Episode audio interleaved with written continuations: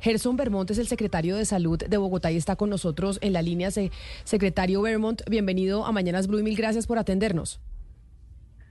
Camila, muy buenos días. Un saludo muy especial a toda la mesa de trabajo y a todo Colombia que nos escucha. Mire, secretario, como le decía, y es cierto, y no porque yo quiera hacer un tema personal público, estuve en jornada de vacunación de mi chiquita de un año y medio y no hay vacunas para los chiquitos eh, de COVID. ¿Por qué? Ya se supo la semana pasada que creo que hay solo 27 dosis, 27, que pues eso es nada, para vacunar a los menores de edad. ¿Por qué no hay vacunas para niños de COVID? Bueno, primero que todo, y te felicito por llevar a tu hijo a el puesto de vacunación, esa es la recomendación. Hoy el pico respiratorio no está solo con COVID, está con otro tipo de virus que eh, las vacunas que le aplicamos dentro del esquema los protegen también de ese de esos picos respiratorios. Así que la primera recomendación efectivamente es llevemos a nuestros niños a completar nuestro el esquema de vacunación que es fundamental, es importante y los estamos protegiendo contra los otros virus. Ahora, la realidad efectivamente es que en este momento no tenemos vacuna, 27 dosis teníamos el viernes cuando lo anuncié, fueron ese mismo día, se aplicaron esas 27 vacunas, hoy no tenemos una sola vacuna en Bogotá para eh, combatir el COVID en menores de edad. Eh, este es un llamado eh, al ministerio para que nos sentemos efectivamente y revisemos primero cuál es el horizonte que tiene el ministerio en el marco de las compras y del suministro a todos los territorios de vacuna COVID y qué podemos hacer en conjunto también para solventar esa situación. Pero la realidad es que hoy no tenemos una sola vacuna para poder atender a nuestros niños. Secretario, ¿cómo está el tema de vacunas para mayores de edad y cuándo fue la última vez que Bogotá recibió un lote de vacunas para niños? O sea, ¿esto viene desde cuándo que no hay vacunas para menores en Bogotá? Bueno, para adultos tenemos en este momento 73 mil vacunas. El día jueves anunciábamos que teníamos 82 mil vacunas y ha incrementado efectivamente la búsqueda de la población de, este, de estas vacunas. Hoy tenemos vacuna bivalente que aunque hay unas mejores plataformas ya en el mundo, pues hoy tenemos una que en su momento fue la mejor y hoy es la que tenemos y que efectivamente debemos promocionar eh, porque no obstante no sea la plataforma ideal, protege contra la enfermedad grave y la muerte, que es lo importante y que es el objetivo. Y en ese sentido es para la población eh, priorizada adulta mayor, mayores de 60 años, que tenga comorbilidades específicamente, o población talento humano en salud, o población mayor de 18 años con comorbilidades fuertes tipo cáncer o cualquier enfermedad autoinmune. Debemos priorizar las vacunas para este tipo de población y de protección. Estas 72 mil vacunas con eh, la instrucción que di desde el primer día, estoy seguro que nos van a durar máximo una, dos semanas, eh, porque la población está motivada. El último lote de vacunas que se recibió para eh, población infantil viene de una autorización de ASUBE en extensión del tiempo, o sea que eran unas dosis que se habían recibido en el último trimestre del año anterior y que tuvo una extensión en el tiempo. Hoy ya no tenemos una sola en bodega. Pero mire, secretario, usted acaba de decir en una de las eh, respuestas que nos da que están intentando hablar con el ministro de Salud para ver qué va a pasar con las vacunas para menores de 11 años, porque no hay, no hay vacunas. Y uno no deja de pensar de las declaraciones que dio el ministro en su momento en el Congreso de la República, cuando decía que las vacunas contra el COVID, que eso había sido un negocio, que eso era un tema conspirativo, etcétera, etcétera. ¿Usted cree que el ministro sí tiene la intención o de lo que han podido hablar con él de verdad de solucionar el tema del stock de vacunas para niños contra COVID, ya que uno tenemos esta variante nueva y estamos en picos respirativos, no solo por esa por esa no solo por el, por ese virus, sino por otros tantos?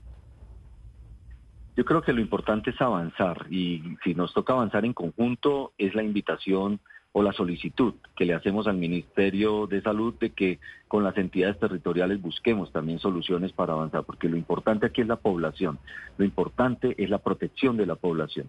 Yo creo que unas declaraciones que fueron un poco inadecuadas, el ministro ha corregido en sus diferentes declaraciones posteriores, motivando a la vacunación y diciendo la importancia de la vacunación. Yo creo que el ministro eh, ha corregido ese componente y ha dado un mensaje claro de la importancia de la vacunación. Ahora es el tema estructural de cuánto han sido las compras o para cuándo es el horizonte de llegada de las vacunas y poder también uno informar de forma transparente a la población. Espero que nos citen, nos inviten y nos den comunicación en ese sentido para poder nosotros también informar a la población sobre los horizontes de protección. Secretario, un, estudio de la Universidad de Ohio muestra que las vacunas bivalentes serían las eficaces para esta subvariante de Omicron que se conoce como pirola. ¿Eso quiere decir que las vacunas que van a llegar son bivalentes? Las que, las que tenemos en este momento son bivalentes y, y los lotes que están por llegar al país son bivalentes. Hoy ya estamos hablando de otro tipo de tecnología que hay en el mundo, pero no hemos escuchado negociaciones del Ministerio en ese sentido.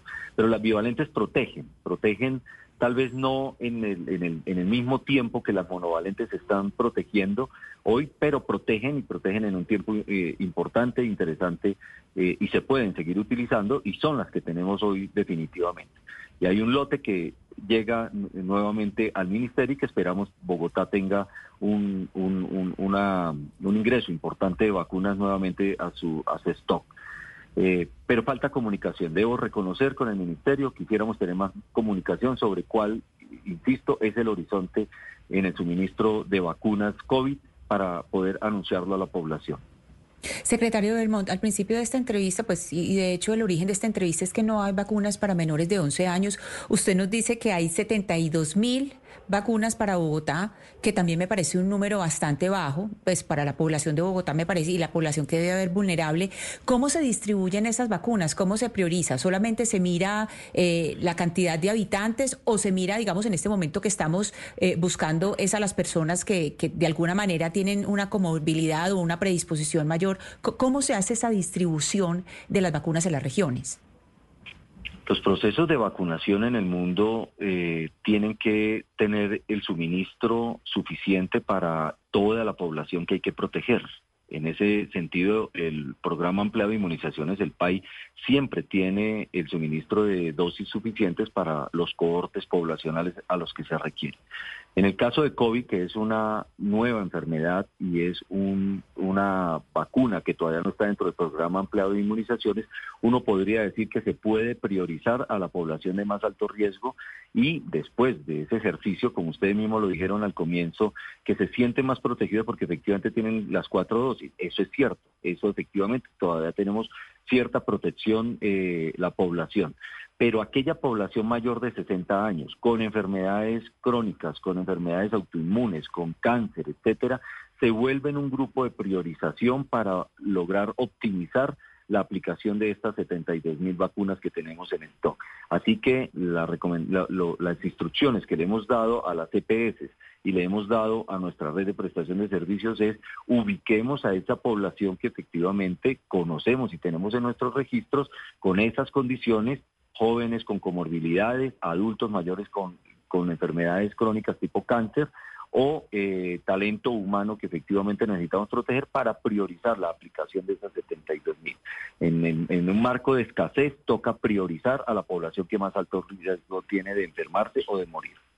Pero entonces, eh, secretario, para hacer un resumen, como no hay vacunas para los niños, decirle a los papás que ustedes van a hablar con el Ministerio de Salud, pero la perspectiva es poder lograr tener esas vacunas ¿cuándo? Esa es lo que respuesta que esperamos del ministerio. Por ahora lo que podemos hacer los entes territoriales, en este caso especial Bogotá, es por favor mucho autocuidado niños que tengamos con comorbilidades, enfermedades autoinmunes, cáncer, eh, eh, eh, procesos diabéticos, de diabetes o algo, por favor, mucho cuidado en el manejo del autocuidado. Uso de tapabocas cuando lleven los niños a sitios con aglomeraciones, evitar que los, que los visiten personas con algún cuadro respiratorio, mucho lavado de manos, mucha ventilación de los espacios donde nos encontremos reunidos. Tenemos que fortalecer todo el ejercicio del autocuidado mientras en este momento el ministerio tendría la palabra de decirnos cuándo vamos a tener vacunas para volver a proteger a nuestra población infantil. Secretario, en algún momento cuando estuvimos todos en el pleno pico de la pandemia, ¿era necesario hacer un aislamiento o una cuarentena cuando se daba positivo o había un contacto estrecho? Hoy y en día, ¿cómo debe manejarse si tengo contacto estrecho con alguien que tiene COVID o incluso si me hago una prueba y sale positiva? En este momento la vigilancia epidemiológica continúa en Bogotá y efectivamente las recomendaciones son los aislamientos individuales. Si usted tiene inclusive un cuadro gripal, por favor vaya a su trabajo con tapabocas de forma permanente. Si hay efectivamente una prueba que ya le ha diagnosticado COVID, no vaya a ningún escenario de trabajo o, o público para proteger a los demás y tome las medidas de precaución también en su hogar. Esto no cambia por el COVID ni cambia porque se disminuyó la emergencia. Esta es la recomendación normal inclusive para todas las enfermedades, no solo para COVID. Cualquier cuadro gripal, las recomendaciones siempre son no expongamos a los demás mientras eh, surtimos el tratamiento. Pues secretario, muchas gracias por atendernos.